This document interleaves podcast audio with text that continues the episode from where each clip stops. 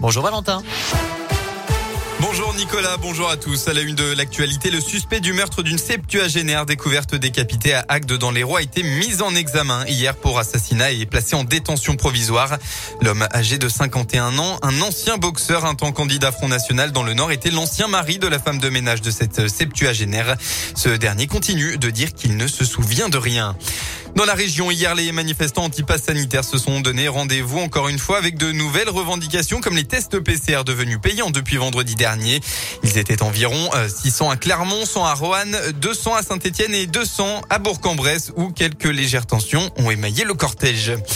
Des Gilets jaunes ont eux tenté un retour sur les ronds-points dans divers endroits en France pour protester contre la hausse des prix de l'énergie et la baisse du pouvoir d'achat, mais sont demeurés très peu nombreux. À Lagneux, dans l'Ain par exemple, il n'était que seulement une petite dizaine. Et puis dans l'affaire du rodéo urbain mortel à Clermont-Ferrand, un homme d'une vingtaine d'années s'est présenté à son tour vendredi soir à la police quelques heures après le premier suspect.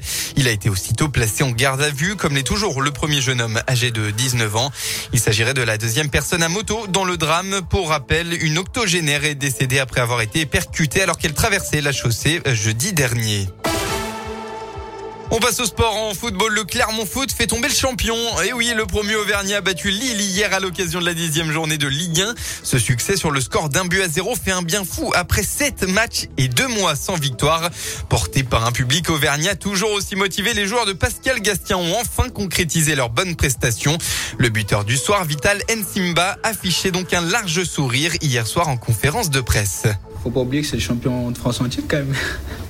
Nous, on est, euh, on est le petit Clermont, donc euh, on affronte les champions, de France, on arrive à gagner. C'est un très très gros exploit qu'on a fait. C'est dans la continuité des matchs qu'on fait actuellement, surtout à domicile, où, je trouve qu'on est très performant, même si contre Monaco on a perdu, mais euh, on a rendu aussi une très très belle copie. Et on était concentré du début à la fin. On a retrouvé des guerriers, des, soldats. Honnêtement, là, tout le monde a fait les efforts et on a réussi à être solide, ce qui est très important parce qu'on a encaissé quand même pas mal de buts ces derniers temps. C'est une soirée parfaite, on va dire. Prochain rendez-vous pour les Clermontois samedi à Nantes. Aujourd'hui, les sept derniers matchs dans cette dixième journée de Ligue 1. Eh bien, il y a Saint-Etienne qui se déplace à Strasbourg à 15h pour peut-être la première victoire des Verts cette saison. Enfin, en basket, le premier accro pour la JL. Le club de Bourg-en-Bresse s'est incliné à domicile hier soir euh, contre Nanterre. Euh, résultat 87 à 80. Les Bressans qui restent sur le podium malgré cette première défaite. La météo, eh bien attention, encore un peu de brume matinale présente actuellement en Auvergne-Rhône-Alpes, mais elle devrait vite se dégager pour laisser place une nouvelle fois un très beau temps ensoleillé dans la région. Côté température, peu d'évolution par rapport à hier. Vous aurez au maximum de la journée entre 14 et 18 degrés.